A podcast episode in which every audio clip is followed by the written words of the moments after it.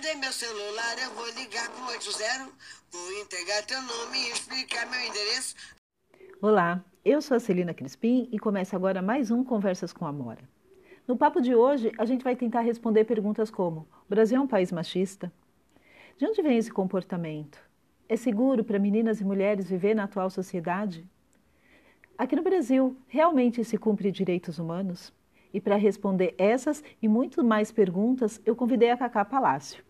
Ativista de direitos humanos, feminista, promotora legal popular e mestre em juntar ótimas pessoas e ótimas ideias. Cacá, obrigada por falar com a gente e fala um pouco mais sobre você.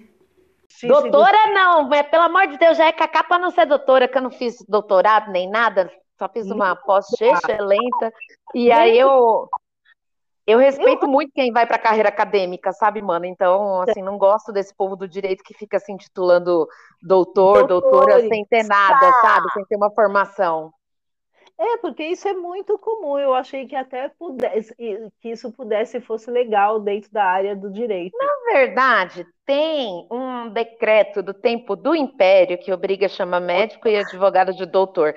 Como a gente já mudou e a gente tem a Constituição Cidadã, né, que é, preza pela igualdade de mulheres e homens, né, eu quero uma coisa mais horizontal. Eu acho que não faz o menor sentido a gente entender que esse decreto do tempo do Império, quando existia escravização do povo preto, é, é, faça algum sentido, sabe? Eu acho Sim. muito elitista, acho tosco. Se um dia eu fizer doutorado, aí tudo bem, aí pode chamar de doutora, mas eu gosto mesmo de Cacá. Gente, dona, obrigada por falar com a gente, por dividir os seus conhecimentos. Oh, me sinto honrada.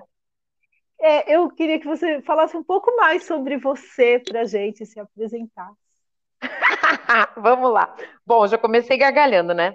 Eu Linda. adoro, adoro falar, principalmente sobre direitos, direitos humanos das mulheres. Eu eu costumo dizer que sou Maria Palestrinha. Eu nunca recusei uma fala até hoje. Eu tive a sorte que só gente legal me convida para falar. Todas minhas amigas, né? E, ou indicam para pessoas legais, né? Bacanas. E aí eu faço falas feministas, né? Eu sou uma mulher que se formou em Direito pela Universidade Estadual de Londrina fiz uma pós-graduação em Direito do Trabalho e Processo do Trabalho, só que depois dessa reforma trabalhista, né, gente, sobrou pouca coisa para a gente defender, mas tudo uhum. bem, é assim com, conosco, mulheres e com os vulneráveis da sociedade. A gente não pode parar de, para descansar um segundo que a gente perde direitos, né? A gente nunca e... tem paz. Nunca. Aí eu advoguei por sete anos, eu fazia majoritariamente assistência judiciária gratuita, na época não ah. tinha defensoria em São Paulo, então tinha um convênio com a Ordem dos Advogados do Brasil para fazer assistência judiciária gratuita, para pegar as ações das pessoas que não poderiam pagar por um advogado. Tá. E depois eu entrei no Tribunal de Justiça, porque eu era péssima, inclusive, para cobrar dos meus clientes que eram pagantes. eu, eu, não sou uma pessoa que sabe ganhar dinheiro, né? Mas, enfim, aí virei servidora pública do tribunal, trabalhei com desembargadores, com juízes, e hoje eu estou numa central de mandados, né, no Fórum João Mendes, que é uma sessão administrativa, que é um trabalho mais simples, mas tão importante quanto, né, porque a gente vai fazer as ordens judiciais chegarem até as pessoas, e me propicia ter mais tempo para ter os meus projetos pessoais, né? Como o das promotoras legais populares, que a gente está levando junto com você, maravilhosa, para Sertãozinho e para o Brasil online, né? Nessa primeira turma. Tá, meu e... bem. Acho que eu já falei bastante, né? Deu para entender. Eu, eu, sou essa pessoa que fala pra caramba e que faz amizade em filas, inclusive, né? Arraso, gente. É por isso que a gente se conhece. Não foi numa fila que a gente se conheceu, mas a gente se conheceu porque essa mulher tem o dom da comunicação e de juntar as ideias em ideias boas. E eu quero lhe fazer uma pergunta assim muito elementar, que é como que você descobriu o direito na sua vida? Em que momento da sua vida você falou assim, não, cara, eu quero colocar os meus conhecimentos a favor do sistema judiciário e ajudar, né, a fazer justiça para as pessoas? Em que momento?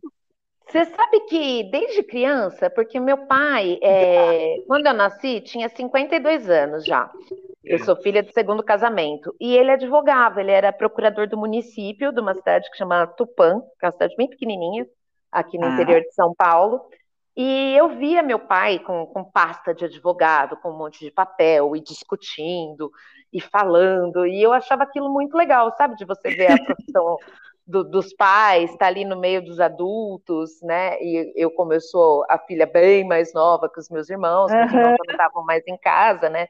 Eram filhos de uma mãe diferente, então eu, eu via muito essa dinâmica dos meus pais.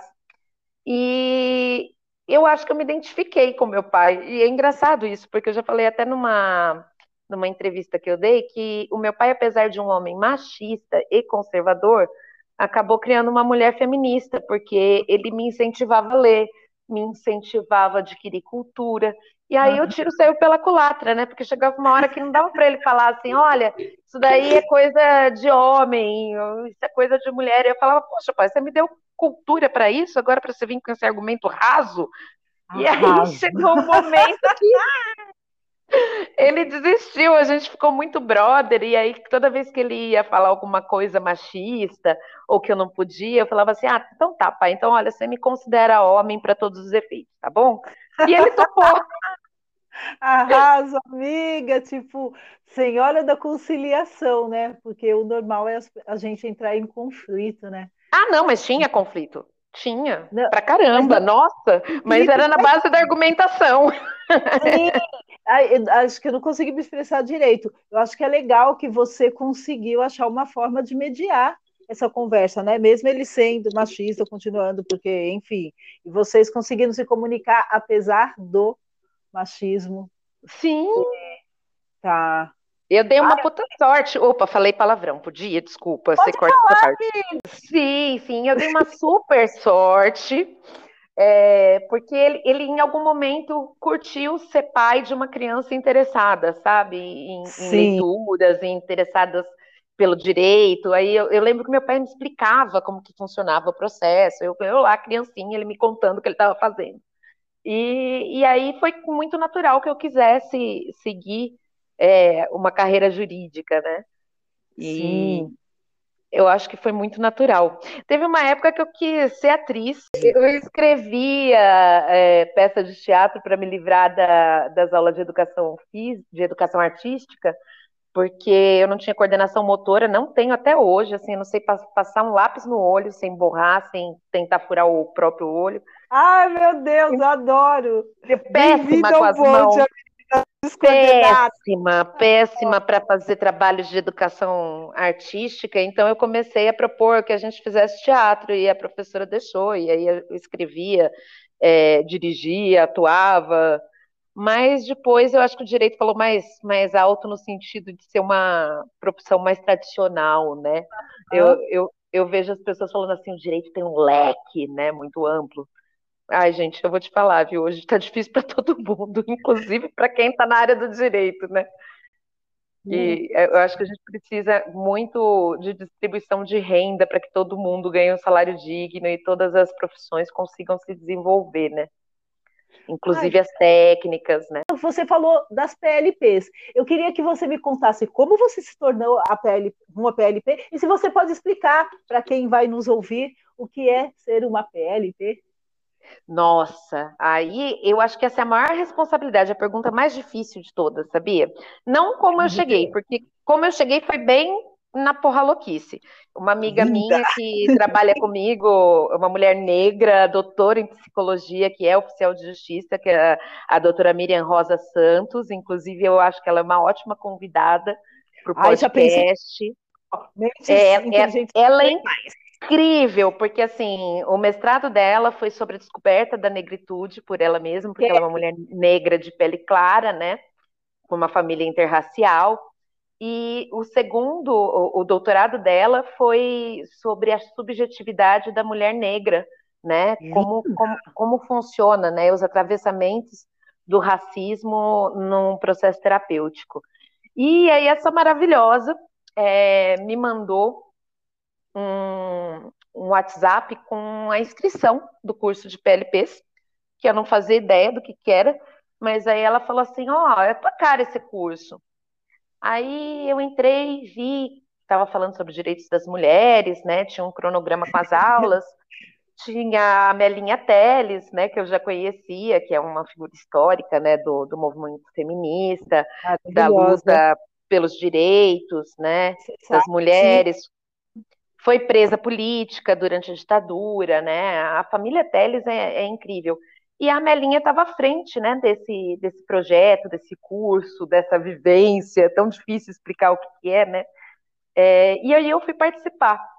E superou totalmente as minhas expectativas, né? Porque você uhum. chega na época que eu fiz a, as PLPs, é, que são as promotoras legais populares, né? De explicar um pouquinho, né? O que, que é, o que são as PLPs. É um projeto que começou na América Latina, é, e aqui no Brasil veio para cá em 92, depois de um congresso latino-americano de mulheres. A Melinha trouxe, junto com a Denise do Instituto Temes, lá do Rio Grande do Sul. É uma proposta de educação popular em direitos, mas vai muito além disso, sabe? Sim. Eu acho que é uma formação Sim. Cidadã. Você, como PLP, você sabe bem do que eu estou falando, né? Sim. É de mudar a vida, porque eu acho que o que mais me marcou é que a gente tem que se apropriar do espaço público, né? O, Sim. A minha turma foi na Câmara Municipal de São Paulo é, durante o ano todo, todos os sábados, numa sala, num salão oficial que era reservado para gente. E, e, a Câmara dos Vereadores, ela é a casa do povo, né? Porque Sim, a é a instância não acessa, né? É a instância que está mais próxima de nós. Então é legítimo que a gente ocupe esses espaços, né?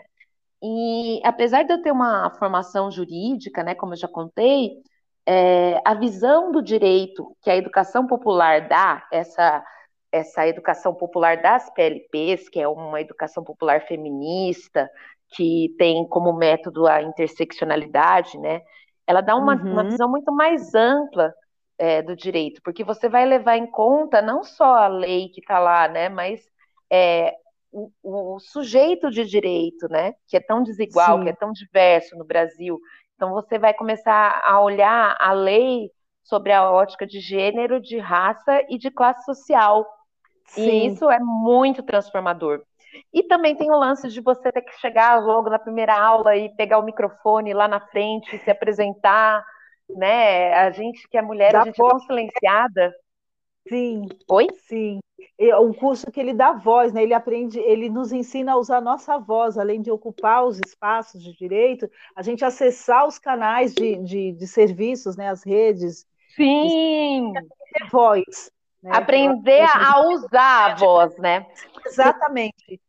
E, você sabe que eu não falo mais dar voz, inclusive foi na defesa da, da Miriam Rosa Santos, essa mulher maravilhosa, preta, que eu te falei, psicóloga. Linda que é, uma das correções do trabalho estava nesse termo, de dar voz. A gente não dá voz para o outro, as pessoas todas têm sua voz, né? O que a gente Arraso. precisa é mostrar essa voz, né?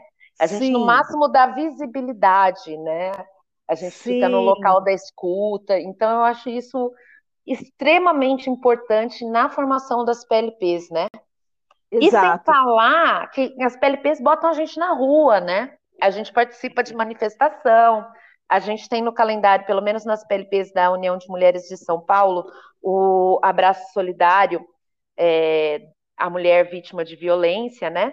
Que a gente vai e faz um manifesto cobrando é, providências do poder público é, em benefício de algum dos serviços de atendimento à mulher vítima de violência. Isso já está no calendário da União há muito tempo, né? É, em agosto, inclusive, a gente vai ter ele online.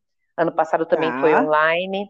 Sim. E, e, essa coisa de aprender a reivindicar, sabe? De não ser só o, o objeto da política pública, mas o sujeito, o centro da política, né? De ir lá e cobrar aquilo que a gente quer e nós por nós, né? Sim. Dentro da nossa sim. diversidade. E que me levou a uma outras duas. A primeira, é, eu queria que você falasse um pouco sobre a união de mulheres, e aí a pergunta na sequência é a importância da gente se manifestar como grupo. Por várias PLPs que estiveram no Fora Bolsonaro, eu queria que você falasse um pouco sobre isso também. Ai, que delícia, eu tô, tô amando essas perguntas. Bom, vamos por partes. A União, de Mulher, a União de Mulheres de São Paulo é uma organização feminista que existe desde 1981. Então, ela está fazendo 40 anos esse ano. Inclusive, a gente vai fazer uma comemoração virtual também, né, pelo YouTube da, da União de Mulheres de São Paulo. E ela é formada por feministas históricas, assim, tem mulheres que continuam na direção até hoje, é, que estão ali desde a fundação, né, inclusive a Melinha Teles, a Crimeia de Almeida, né, que é a irmã da, da Melinha Teles, que foi guerrilheira do Araguaia. Então são mulheres de luta, né, que, que vieram da primeiro do, da luta de classes, né, que tem uma orientação claramente marxista, e que se uniram para reivindicar mais claramente os direitos das mulheres, porque na luta de classes é, a gente meio que ficava de escanteio, né? Por exemplo, uhum. para a mulher fazer parte do mercado de trabalho, ela precisa de creche para deixar os filhos, né? Sim. Então, é, a União de Mulheres começa com essas demandas das mulheres, né? Em, em 1981 né, em, ainda no período de transição democrática, né, até 85, a gente ainda viveu uma ditadura militar, né? Então, Sim. nesse período de abertura, se forma a União de Mulheres, elas participam ativamente é, das políticas públicas, da criação de uma delegacia da mulher, é, de das denúncias né, de violência doméstica, que antes se falava que em briga de marido e mulher ninguém mete a colher, né? Uhum. É, elas vão participar da constituinte né? Inclusive, eu não sei se você sabe disso, Celina, mas aquele o logo das PLPs, né, que é o rosto de uma mulher é, estilizado Sim. com Sim. Com a, os olhos fosse, cobertos, né?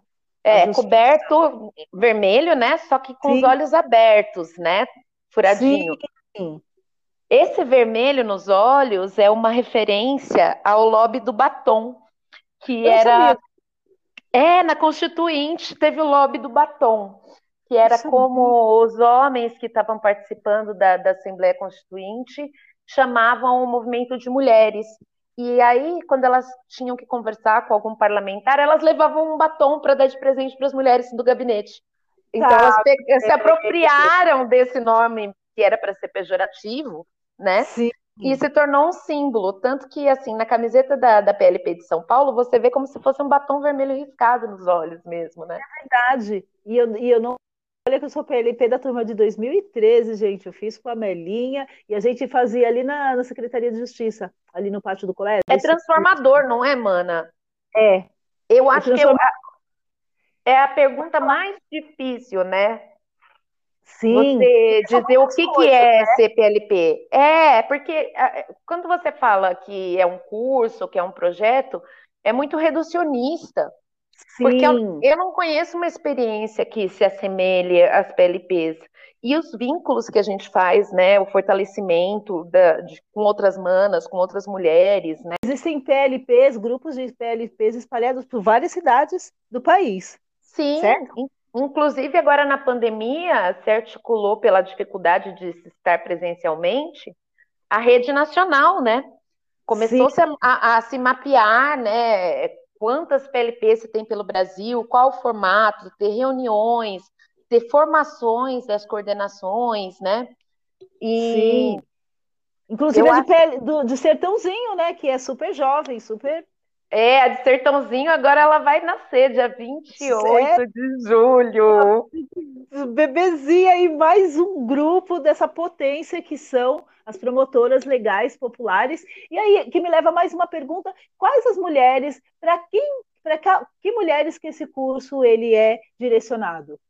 Nossa, essa é fácil, porque eu diria que para todas. É lógico que a gente fala que na adolescência fica mais fácil de entender, porque a gente vai estar falando de direitos, né? E a gente tem temas também como sexualidade, né? Então não seria adequado para crianças, mas para mulheres adolescentes eu acho super importante. É, para mulheres idosas eu acho super importante. Para mulheres com e sem escolaridade, eu acho que não, não, você não precisa nem ser alfabetizada para estar na PLP e para se enriquecer com, com essa formação, né? porque a gente quer abarcar todas as mulheres, né? O método interseccional isso, né? É você não deixar nenhuma de fora. Não é um movimento feminista para branca ou para liberal. Não, a gente é claramente de esquerda, né? A gente quer que a educação popular seja realmente para todas, né? E formar cidadãs. Aí, quando a gente está falando de direitos de uma forma simples, a gente está reforçando a cidadania. E aí co qualquer mulher percebe como acessar um serviço público, seja de saúde, seja de atendimento à vítima de violência, seja como circular pelo meio político e fazer uhum. pressão, né? E você tinha é, falado é, da, da, questão da, das PLPs irem para a rua, né? Da importância disso, da gente estar tá coletivamente juntos. Das manifestações, sim. Sim, é porque é só assim que a gente pressiona realmente o, o, a classe política a atender as nossas demandas. Né? A gente fiscaliza a função legislativa e a gente aprende sobre orçamento para falar: não, olha, tem verba destinada para as mulheres, então vamos fazer um projeto do jeito que a gente quer. E não como quando chega na época das eleições, que uma coisa que me irrita muito, e deve te irritar também, Celina, que é quando perguntam para os candidatos o que fazer para combater a violência contra a mulher e falam, ah, é colocar a polícia na rua. Velho, Ou abrir mais presídios. Né? É como se. E, e a mulher? E a... O foco é todo, todo punitivista, é todo no, no agressor. E a gente, né? A gente Exato. precisa ser o, o, o centro da política não parada, porque precisa de abrigo, precisa de renda. Gente, as pessoas parecem que não entenderam esse sistema machista de que a mulher é a continuidade da, da espécie humana. Né? Não, não entenderam nada. Eles querem relegar a gente ao espaço é, doméstico, né? E, e...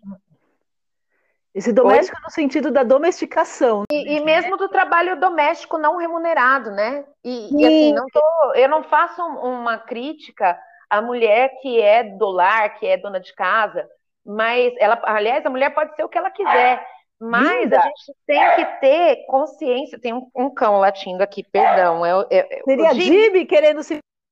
É, Jimi Hendrix. Jimi, Jimi Hendrix. Hendrix aqui tá querendo ser um macho opressor. Você para, vai com seu pai.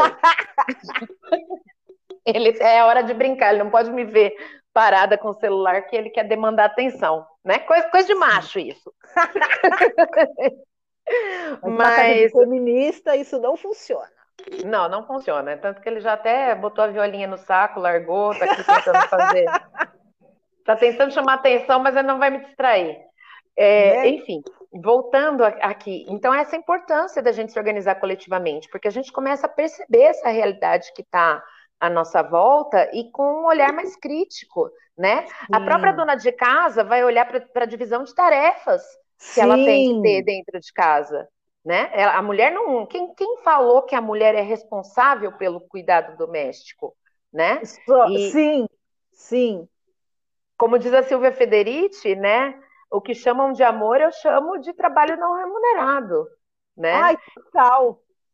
Tu? É, é exatamente isso, né? A responsabilidade na criação dos filhos, né? E, e até bem pouco tempo atrás, né? Até 2002, a gente não tinha é, o poder familiar, a gente tinha o pátrio poder. Então, assim, o, o, pai tinha todo o poder, mas a responsabilidade por educar sempre pesou mais para a mãe, a responsabilidade Sim. pela administração da casa sempre pesou mais para a mãe, né? Pra, do, da feitura do, da, da alimentação é, da limpeza, do cuidado, e isso... Da educação, né? Da, da educação Sim. escolar, da, da de é, levar o médico, Sim. exato. Sim. Então, não é que a gente esteja contra a mulher que, que trabalha no âmbito doméstico, muito pelo contrário. A gente acha extremamente importante esse trabalho de cuidado, mas é importante também a gente falar de sobrecarga mental, né? do peso que recai sobre essa mulher, das expectativas e da violência que começa quando essas expectativas não são atendidas, né? Então a gente Sim. quer uma modificação a partir das mulheres, mas é, de toda a família, né? Educar Sim. os filhos de maneira igual, né? Chamar o companheiro, a companheira para dividir as tarefas, porque a gente também não está falando só de mulheres heterossexuais, né? Sim. E, então é, é tratar a, a unidade familiar como a sociedade que a gente espera, de maneira igualitária. Sim, né? ainda porque a sociedade começa dentro de casa, né? Sim. Dentro núcleo familiar ali, e aí a gente só externa, o reflexo que a gente tem na sociedade é mais ou menos o que a gente vive dentro dos nossos das nossas famílias, dos nossos núcleos privados. Faz sentido isso? Faz total sentido, né? Não é à toa que a gente vive um período é, de tanta violência política, né? De tanta uhum. perseguição às mulheres que estão nos cargos políticos, de tanta violência doméstica no, no âmbito é, das mulheres que estão em suas casas na pandemia, né? Uhum. É, eu acho perfeita essa analogia, né? É, são essas famílias, essas células sociais que formam a sociedade mesmo. Sim. Cacá, e eu queria fazer uma pergunta ainda em relação às mulheres, né, para quem o curso da PLP é direcionado, as mulheres trans também. Também, obviamente, né? A gente não está tá aqui falando dentro de uma sociedade é, apenas heteronormativa, né? Inclusive a gente questiona toda a normatividade, né? Para quem, quem são as normas, né? Para quem são feitas as políticas públicas, né? E, e, mulheres somos todas nós que nos identificamos com o gênero feminino. Não, não vamos nos pautar por, por critérios biológicos ou religiosos ou de preconceito, sejam eles de, de, de qual espécie forem, né? Eu acho que Sim. as PLPs são bastante libertárias, né? Adoro essa, adoro essa palavra, libertárias. É, sim, nós somos libertárias. Queria que você explicasse a diferença entre violência doméstica e violência de gênero. Ah, sim. A, a, violência doméstica, como o próprio nome diz, é aquele que acontece no âmbito doméstico, né? Tá. No âmbito da família. Inclusive, uma empregada doméstica pode sofrer violência doméstica da família que ela trabalha, né? Tá. Que está numa relação doméstica, é aquela que está no âmbito do lar, não no âmbito do trabalho, no âmbito da rua, da empresa, da sociedade. É aquela é, violência que a, quem sofre é sempre uma mulher, essa mulher pode ser companheira, pode ser esposa, mãe, pode ser mãe, pode ser avó, pode ser filha, ah pode ser tá. irmã, pode ser sobrinha, né? E é, o sujeito da violência pode ser tanto homem quanto mulher. Tá. Inclusive, tá. a gente pode aqui frisar que num, num, relacionamento entre duas mulheres, uma mulher pode ser agressora e a outra pode ser vítima, né? Tá. Inclusive, mulheres trans também sofrem violência doméstica, né? Tá. Tá. Até porque mulheres trans também constituem família, né? Fazem parte de um núcleo familiar, né? Sim. Se uma mulher trans ela apanha do pai em casa, ela está sofrendo violência doméstica do pai. Tá. Né? E a violência de gênero, né? É essa violência que a gente sofre mais amplamente por ser mulher, né? É o chamado sexismo. É, tá. Desde a da piadinha machista, até a não promoção por ter filhos, é uma violência é, contra a mulher, também é uma violência de gênero. É, você ter desigualdade salarial é uma violência de gênero. A violência sexual é uma violência de gênero, né? Ah. É, inclusive, muitas vezes é, ligada à LGBTQ-fobia, porque ah. a gente vê muitas é, mulheres lésbicas que sofrem violência sexual, que é o chamado estupro corretivo, como se tá. o correto fosse gostar de homem, entendeu? Sim.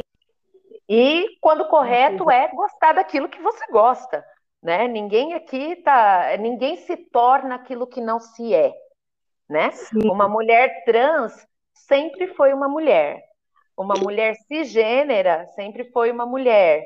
É, uma mulher heterossexual sempre foi heterossexual, uma mulher lésbica sempre foi uma mulher lésbica, uma mulher bi sempre foi uma mulher bi, uma mulher assexuada também sempre foi assexuada. Ninguém se torna aquilo que não se é, uhum. essencialmente, né?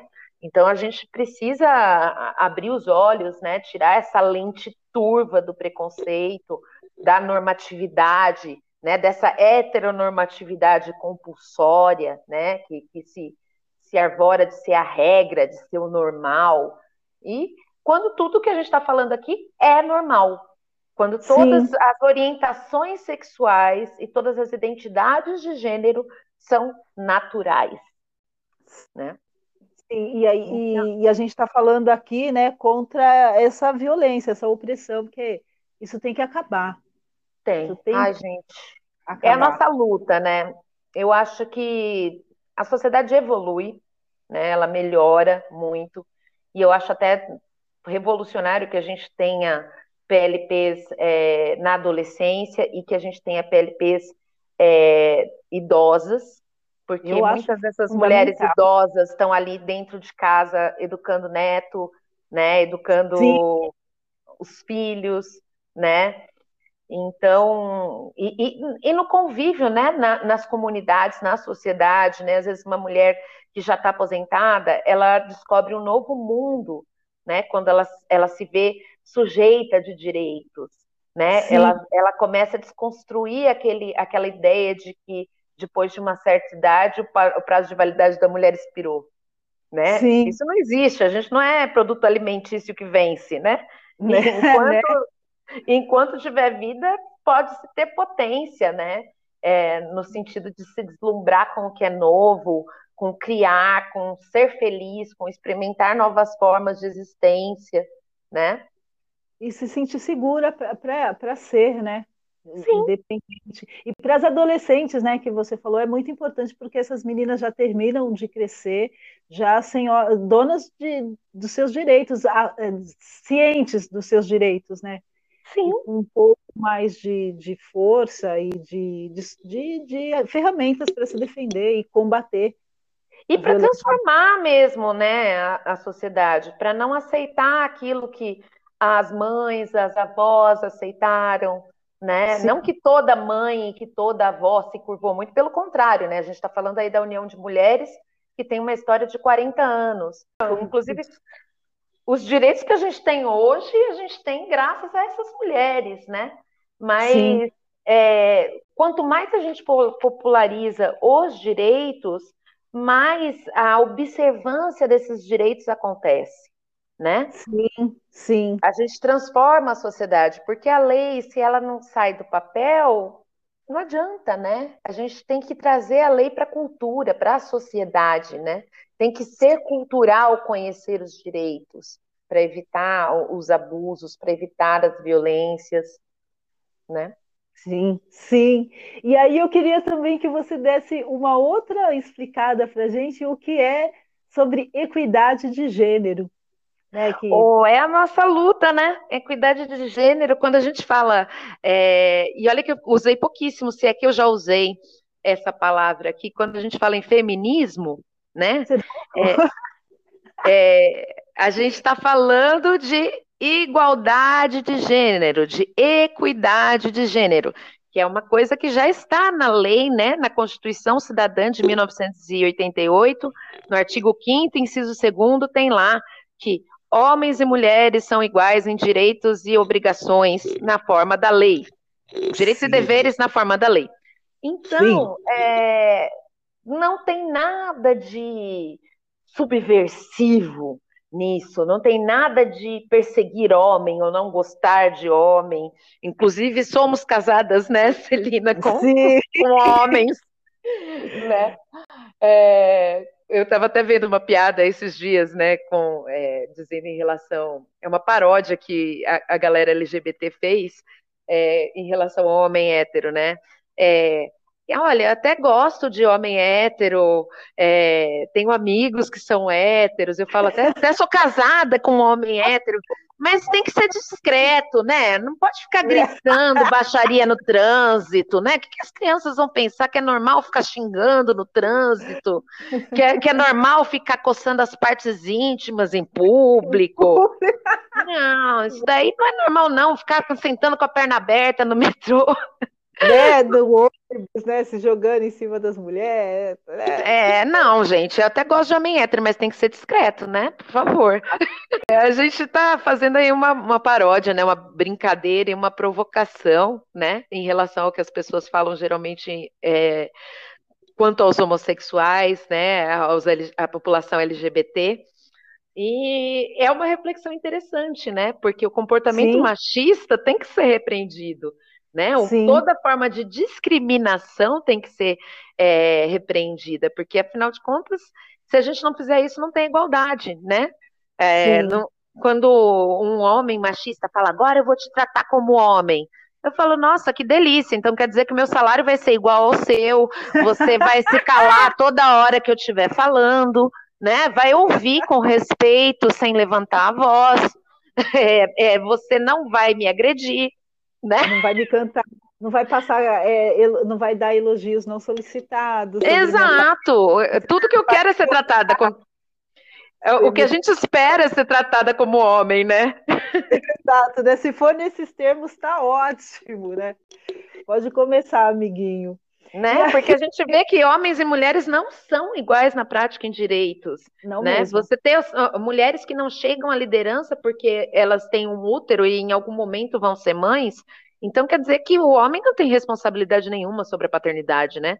Olha que coisa bizarra. E a gente né? quer é, só simplesmente a igualdade. Se todo né, mundo fizer a sua parte, ninguém vai se queixar de estar de, de tá sendo tratado desigual. Né, exatamente, se os nossos direitos for respeitados, se a gente for reconhecido como pessoas, né, que nós somos, uhum. não vai precisar a gente ficar pedindo nada, reivindicando nada, falando nada, né, reclamando de nada. Ajuda é, nós. Mas aí as pessoas não mundo. É, mas aí é difícil também é, mostrar essa realidade para os homens, né, que são tão favorecidos por essa sociedade, né, porque os direitos valem mais para eles. Né? É só, só dizer, a gente quer igualdade de tratamento para ter os mesmos direitos. E para a é. sociedade ficar melhor para todo mundo, né? Porque né, aquela coisa, só vai ficar bem para as mulheres. Gente, não, não é para ficar bem para os pretos, não. Vai ficar não, bom é... para todo mundo. É que nem ambiente de trabalho. Se dividir igual, não pesa para ninguém. Né? Exatamente. Fazer, cada um fazer sua parte. O que eu queria saber é se existe o mecanismo ou mecanismos que facilite o acesso da população ao sistema judiciário. Nossa, existe. Eu acho que, assim, em termos de, de lei, de legislação, a gente tem uma lei muito boa, né? Tanto é, a Lei Maria da Penha, ela é uma legislação pioneira. É, Portugal, por exemplo, que é considerado um país desenvolvido, né, um país europeu, né, e, e o brasileiro é muito eurocentrado, né, a gente gosta de olhar para fora. Portugal não tem uma legislação de violência contra a mulher. Né? Não e tem. não que eles não tenham violência contra a mulher, né? Exatamente, a violência existe. E é claro que assim, o Brasil não foi, ah, que legal, a gente é, tinha igualdade de gênero, então por isso a gente tem a Lei Maria da Penha. Não.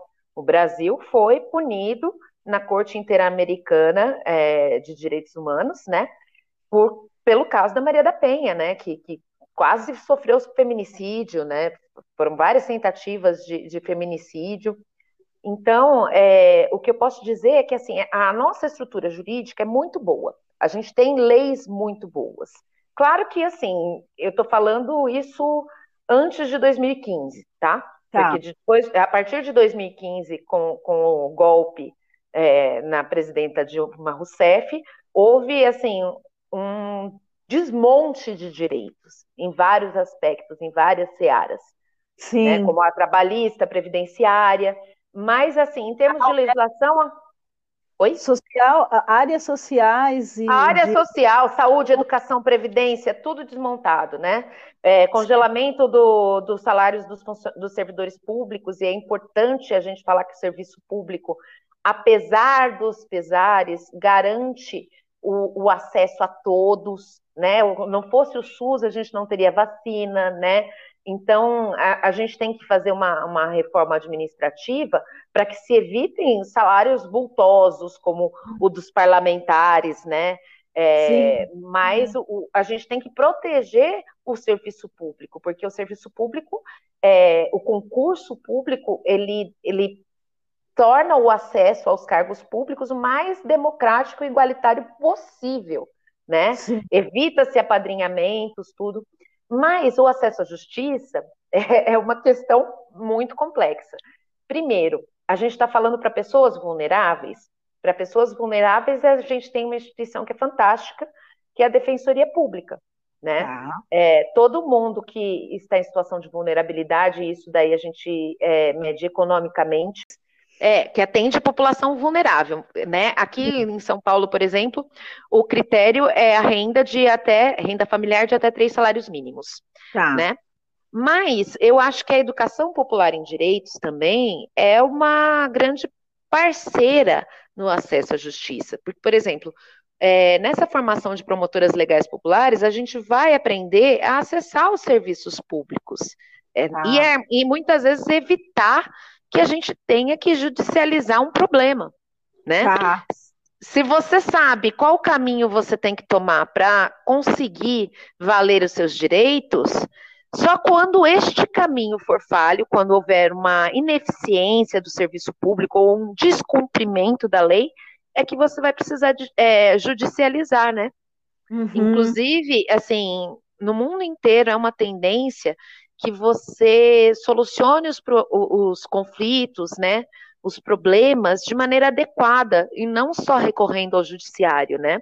Uhum. Mas, é, voltando para a população vulnerável, é, sempre procurando a defensoria, né? É, em casos que não são específicos pessoais, mas problemas coletivos, como, por exemplo, é, ambiente, poluição, é, você pode fazer uma denúncia ao, ao, Ministério Público, né, que são os promotores de justiça, né, problemas com violação às regras de defesa do consumidor, do patrimônio público, artístico, histórico, turístico, paisagístico, você pode fazer uma denúncia ao Ministério Público, porque aí eles movem as ações coletivas, né, para preservar ah. esses bens que são de todos. E, ah. assim, o acesso ao juiz a gente sempre vai ter que ter via ou defensoria, se a gente tiver o perfil da defensoria pública, ou contratando um advogado. Tá. Né? E nas cidades que ainda não tem defensoria pública, é, você tem o convênio, né, muitas vezes com a ordem dos advogados, para que se forneça assistência judiciária gratuita para essas pessoas que não podem pagar um advogado, né? Então, tá.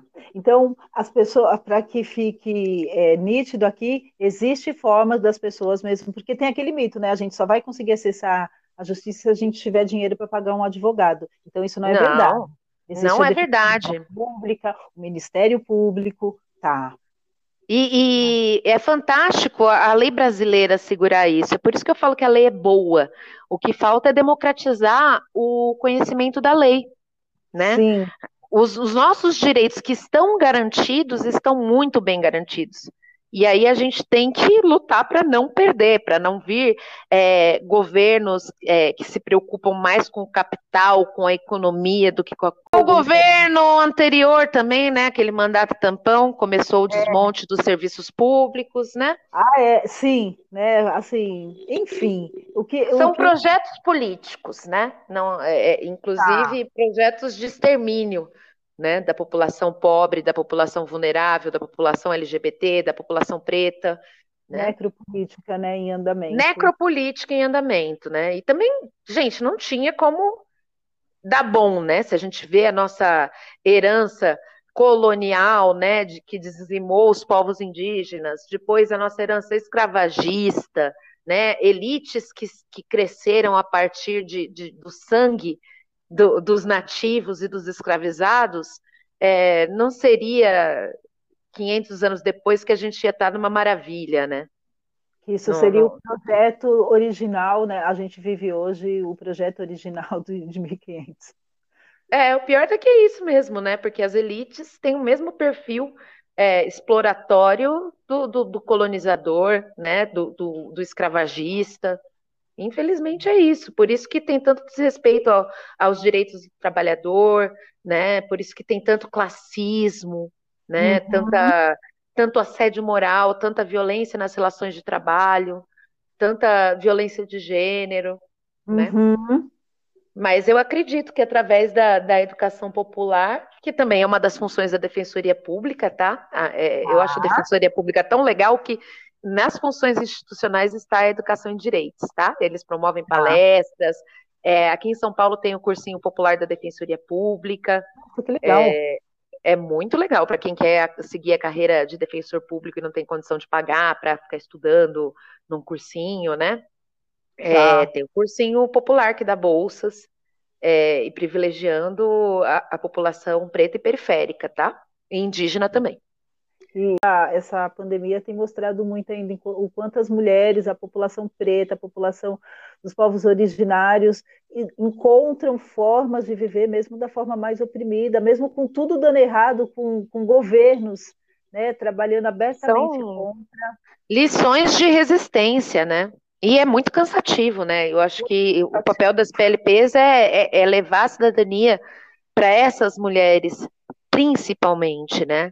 Não só também, mas para essas mulheres, para que elas possam acessar os seus direitos, né? E conscientizar o seu entorno e virar uma potência política realmente. Se fortalecer, né? Para que em algum momento da caminhada humana a gente pare de lutar e comece a usufruir do que. É verdade, né? É, né? Porque cansa, né, amiga?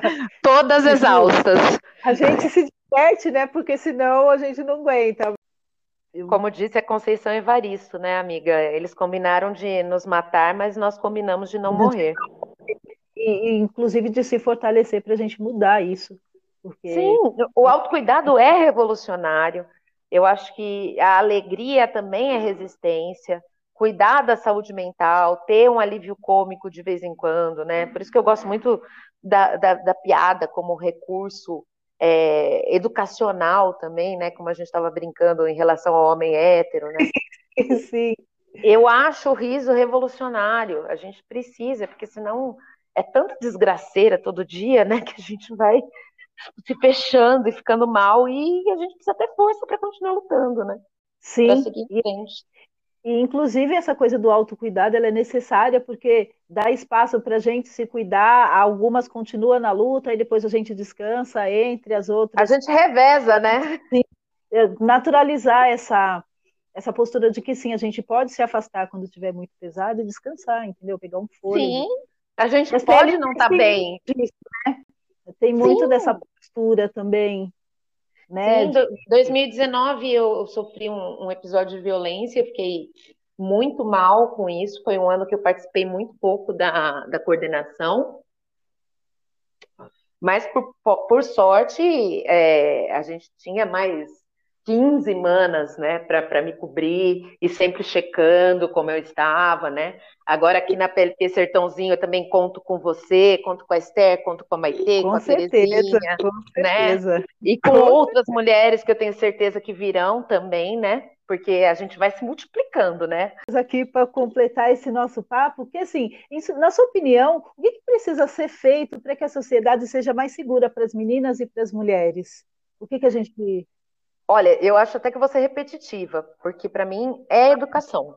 É Sim. educação em direitos, é educação em casa, é a divisão de tarefas domésticas, é criar um menino exatamente igual ele cria, é, se cria uma menina, sabe? É não ficar tendo atitudes sexistas com as meninas, sabe aquela coisa de, ai, fecha a perna, ai, a roupa tá curta. Não, vamos educar a sociedade né, para que a, a, vítima não seja revitimizada, né?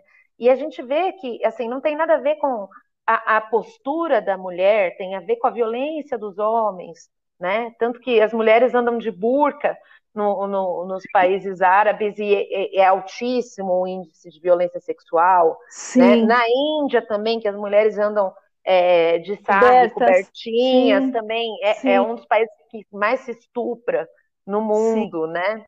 Então, é, essa, essa, parte, essa educação tem que ser responsabilidade de todos, né? Como Sim. que você acaba com a violência? Não sendo violento, né? Mostrando é, é, para os homens que é importante não ser violento, que é importante ser parceiro, né? Que é importante ter afetividade, porque uma coisa que eu aprendi com a Neon Cunha, que vai estar tá, é, no nosso. Vai ser uma das nossas. Na, vai ser uma das nossas facilitadoras na PLP, e que é uma mulher maravilhosa, negra, ameríndia e transexual, né? Trans por último, porque antes mulher, negra e ameríndia, que já traz muito de ancestralidade, né? E do... De força, de falar, né?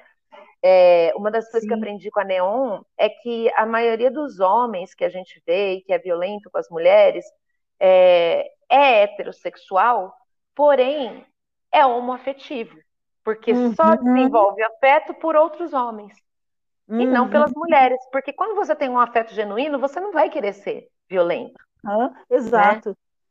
Então, gente, é, é, tem, os homens precisam pensar sobre isso, que a gente, a igualdade também faz parte do afeto, né? Sim. Construir relações que sejam laterais, né? Ombro a ombro. Não é um na frente e outro atrás, não é um mandando e outro obedecendo. É parceria, é assim que se constrói uma família, dividindo responsabilidades, né? Sim. Porque família é um grupo, né? Um grupo social, uma célula social que vai refletir Sim. No, né? no e, e, nas suas diversidades, né? Seja essa, essa família é, formada por uma mulher e seus filhos, ou por um grupamento de amigos, ou por um Sim. casal hétero, né? Tem a família eudemonista, né? É a família construída por, por, por amigos. Sim. Ah, eu por, sou. Ah, não, por vínculos sou... de amizade.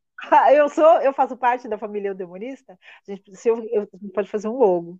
Eu acho que, que nós, é, PLPs, nos tornamos uma família eudemonista, né? Adoro. Só, só de mulheres, que a gente tem essa relação familiar, né? É, são as minhas irmãs, sem sombra Sim. de dúvida, né? Então, eu acho que se combate a violência não, não sendo violento, né? percebendo as violências, percebendo as desigualdades, se educando de maneira igualitária.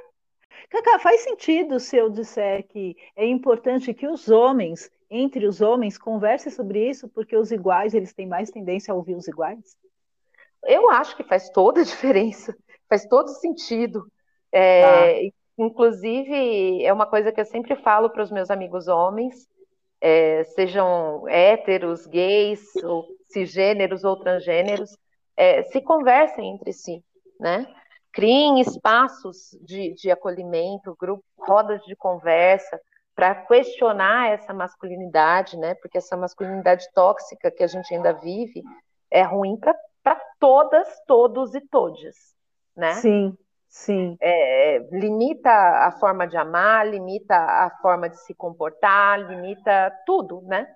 Sim, sim, e faz a sociedade ser violenta, desequilibrada. Sim, é, porque e... as pessoas às vezes não vão atrás do próprio desejo, né? Quantas sim. vezes eu já ouvi de, de amigos, e você também já deve ter ouvido, que se apaixonou por determinada mulher, mas que essa mulher não era para casar. Opa! assim, gente? Como assim? Eu acho que a gente devia casar com a, pessoa, que a gente se apaixona, né? Que a gente ama, né? Sim. E aí, por, por determinado comportamento sexual, ah, não pode. A gente divide mulheres que a gente quer fazer sexo e mulheres que a gente quer ter um relacionamento. Poxa, e no seu relacionamento não vai ter sexo também, meu amigo? Né? Vamos, que é uma vamos pensar sobre isso? Limitado, mentalidade limitada, extremamente violenta, né? Para a gente ver como as, as violências elas permeiam todos os, as áreas da nossa... lugares, né? E, e, e, até pouco tempo, eu acho que isso mudou bastante, mas é, eu acho que em alguns lugares ainda existe, mas a gente ouvia muito que homem não chora. Que homem Sim. não chora, gente? Homem não tem emoção? Né? Aí vira um Sim. monte de homem violento porque não dá vazão aos sentimentos, né? Competitivo. Sim. Pra quê? Eu acho que a gente precisa mais do que competição, é de cooperação em todos os grupos. E a gente, graças a Deus, nós mulheres, como, como oprimidas, né, como vítimas de tantas violências, gente, de, de, tantas violências, a gente achou esse lugar, né, entre nós. A gente criou um movimento para se fortalecer. E os homens ficam perdidos, né, no meio dessas mudanças, porque também eles foram ensinados errados, né, assim, eles aprenderam errado, assim como a gente. Sim. Mas aprender errado não significa que precise ficar errado, né? Afinal de contas, a gente. Tem, a gente tem bastante informação, né? De jeito nenhum, mana. E é que nem é, é, é, eu costumo dizer, é, não é porque eu sou feminista que eu não reproduzo machismo. Eu, né? tenho, que me reproduzir, eu tenho que me reconhecer machista ainda para eu perceber as minhas atitudes e não fazer novamente, não reproduzir atitudes que eu sei que são machistas como qualquer pessoa, qualquer pessoa pode dar sua contribuição para acabar com a violência doméstica e a violência de gênero? Bom, é, primeiro se informando, né? Segundo, não se calando diante das violências, defendendo as mulheres. Primeiro a gente salva a mulher, né? Primeira coisa é salvar a mulher que está sofrendo violência, ou é, se for uma violência verbal, né? Salvar de uma, de uma agressão física, né? Mas uma violência verbal, uma violência no ambiente de trabalho, é se posicionar. Isso homens e mulheres podem fazer tranquilamente é, defender né, os oprimidos, estar atento às violações de direitos, né? Porque as violências elas, elas estão aí violando direitos, criando desigualdades, né? Então a gente Sim. tem que se posicionar. Não pode se calar, não. Não cala a boca já morreu, né? Se a gente Acho quer viver uma democracia, a gente tem que, que se posicionar. Não adianta ficar em cima do muro. É, inclusive politicamente, né? Quando a gente fala assim, ah, eu sou apolítico, você já escolheu o, o, o, o lado do pior candidato. Porque né? se você não se posiciona, você está dando chance do pior né? candidato se eleger. E aí ele né? vai governar e vai cuidar de todos os aspectos da sua vida.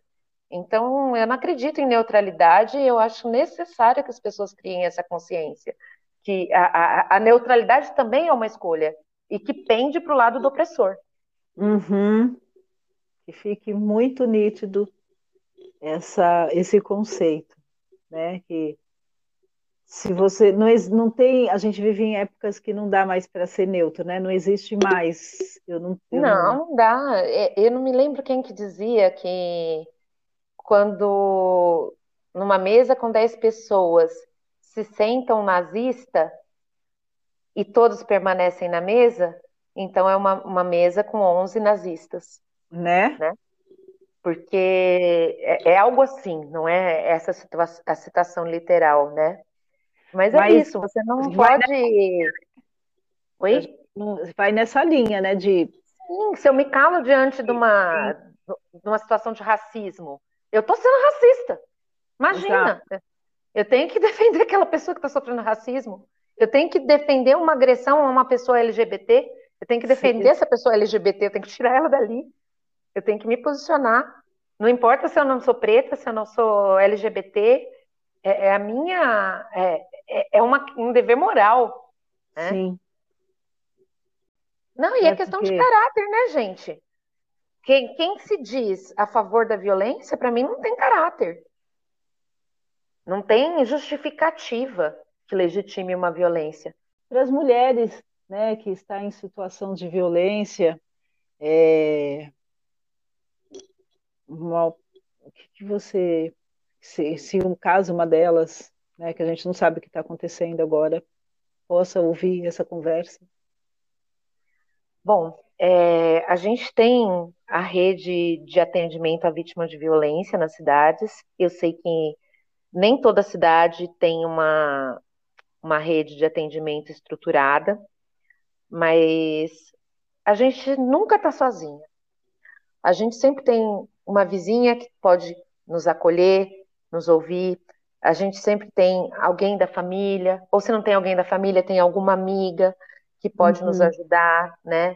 É, não se cale. Eu acho que a questão é, se essa mulher está sofrendo risco de vida, procurar alguém seja a rede de apoio para poder sair dessa situação e então, num segundo momento, denunciar, né? Uhum. Eu acho que muitas vezes a, a, a polícia reproduz machismo e aí a mulher pode se vulnerabilizar mais ainda, né? Se a, a, a denúncia de violência não, não terminar numa prisão, numa separação de, de corpos, né?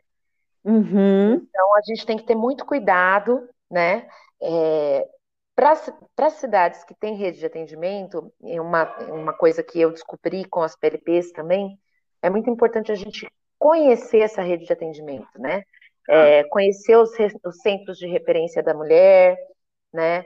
É, conhecer os movimentos de mulheres, conhecer os serviços públicos de saúde que tenham profissionais que são comprometidos com a violência de gênero, né? Que tem uma formação é que é muito difícil, né? A gente ainda tem uma, uma, uma rede de atendimento à violência muito precária, muito precarizada no Brasil, né?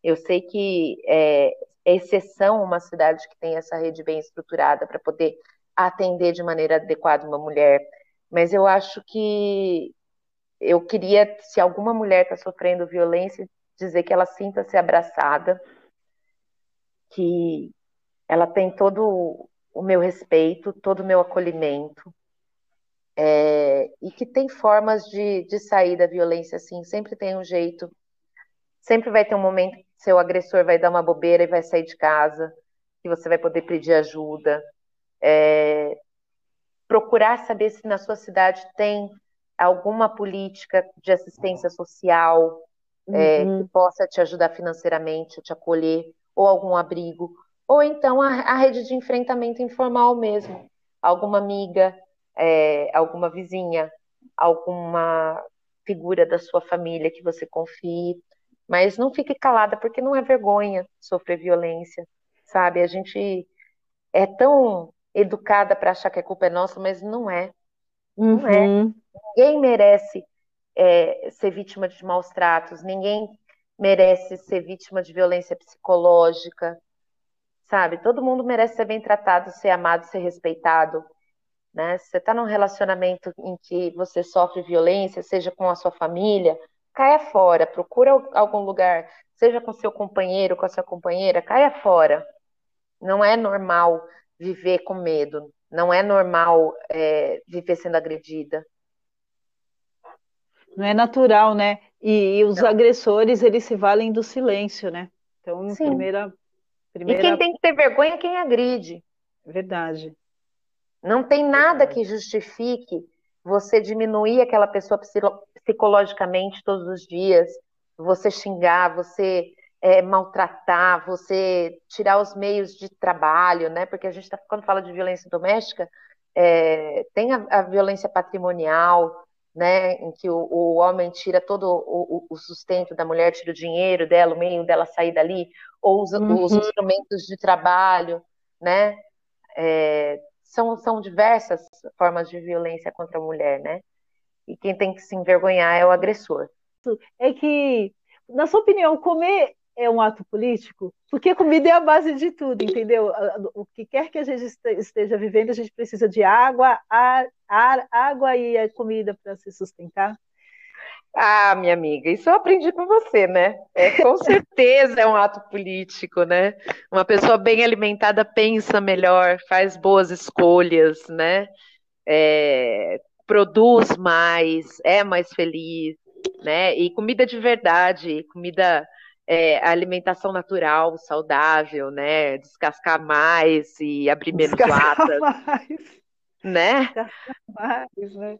E... É, eu Bom, tenho certeza enfim... disso e eu acho fantástico é, esse seu trabalho com a alimentação. Tive a sorte de comer sua comida algumas vezes. Quem não comeu está perdendo. Tive a sorte de tomar seus drinks também. Quem não tomou está perdendo. Eu não tenho dúvida de que um país bem alimentado pensa melhor e faz melhores escolhas, né? Ai, Cacá, é... eu costumo brincar de que essas eleições que a gente teve, as últimas, é que elas foram eleições de pessoas mal alimentadas. Sem dúvida, sem dúvida, né? No desespero, né? Quando a, quando a fome bate, bate o, o, os líderes ditatoriais aparecem, né? Vendendo uma solução para o desespero das pessoas. Né? É sempre a mesma eles... fórmula. Não, e considerando né, que essa situação de fome, né, insegurança alimentar, ela sempre foi um, um, um dos pilares nos problemas fundamentais do Brasil, sempre. Porque eu, eu não consigo pensar num desespero maior do que a fome. É, é, é a fome e a doença, né? E, e são dois lados da mesma moeda. Né? Uma pessoa mal alimentada, ela ela adoece, né? Sim. Ela não tem como sobreviver. E aí ela vai fazer qualquer escolha desesperada mesmo. Ainda mais com, com esses discursos messiânicos que a gente vê, né? É, prometem é... a solução, né? Isso é, é, é, a semente de qualquer governo ditatorial, de qualquer governo fascista, né? Historicamente é isso. Os ditadores sobem ao poder quando o povo está com fome, quando a economia está quebrada, quando não tem emprego. Né? É o desespero, é a política do desespero é, que leva à necropolítica. Né? É um sistema Sim. que se retroalimenta. Sim.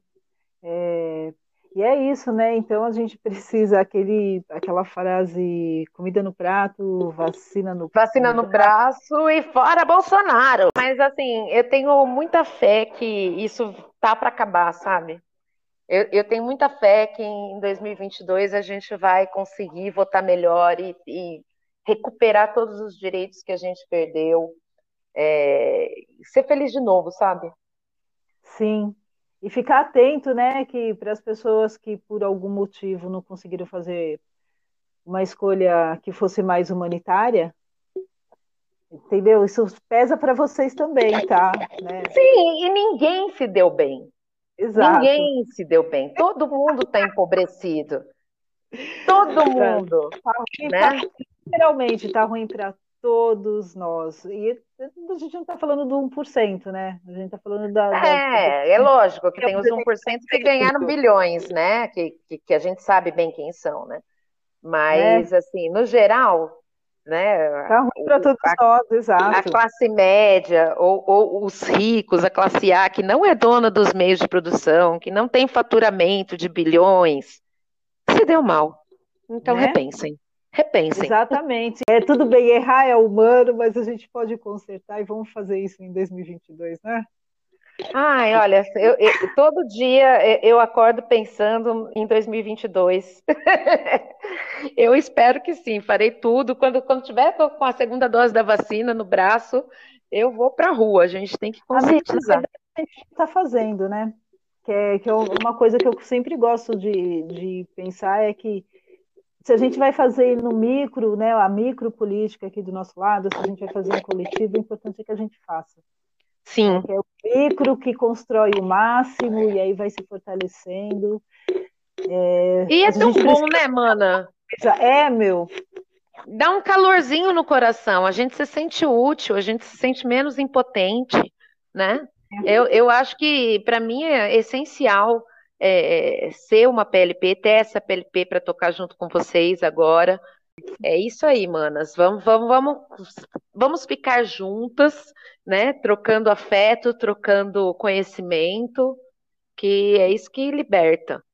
É isso que precisa, né? Eu acho que essa é a diferença, é por isso que a humanidade não, não se acabou ainda, porque a gente entende que quando precisa a gente se une, agora é esse momento. E, inclusive, se unir, gente, não é ficar de boa com todo mundo, é a gente Exatamente. se juntar para fazer o que é bom para todo mundo, respeitando as nossas diferenças. Oito ainda tem espaço para se inscreverem, vem as, as adolescentes, as mulheres jovens adultas, as senhoras, as trans, cola com nós que vai dar certo. E a gente vai construindo aí pouquinho, é, cada um dia de cada vez, mas a gente vai fazendo alguma coisa.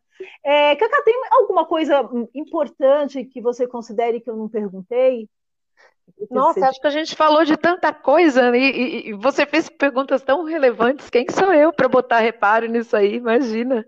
Eu me senti muito contemplada com a nossa conversa. E eu fiquei muito feliz, queria te agradecer essa sua disponibilidade. Como que a gente acha você nas redes sociais? As Ai, gente, eu tenho um arroba muito chato. FM, F-E-M-I, aí tem aquele underline que é o tracinho embaixo. NSTA. É que eu queria femi, feminista, mas não tem. Então é FM underline NSTA. Arraso. Você quer passar também das PLPs? Sim. E também da União a, de Mulheres? É, a da União de Mulheres é arroba União de Mulheres DSP, tudo junto. Unial, né? Sentiu. Unial. Unial de Mulheres DSP. É, e, e as PLPs Sertãozinho é arroba PLP Sertãozinho. É, esse foi mais um Conversas com Amor e a gente falou com essa pessoa sensacional, que é a ah, Muito obrigada. Que trouxe muitas informações para a gente, especial para nós mulheres, e que a gente consiga, de uma forma, fazer esse mundo mais igualitário, mais seguro e mais feliz e acolhedor para todos nós. Mulheres, homens, crianças, bichinhos, plantas e águas. Esse foi um beijo da Celina. Nos siga nas redes sociais, arroba Mora Integral e Etéria Drinks. Beijo, até a próxima. Obrigada. Beijo! Obrigada, amiga!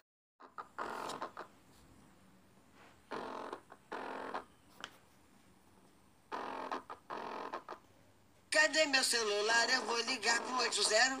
Vou entregar teu nome e explicar meu endereço.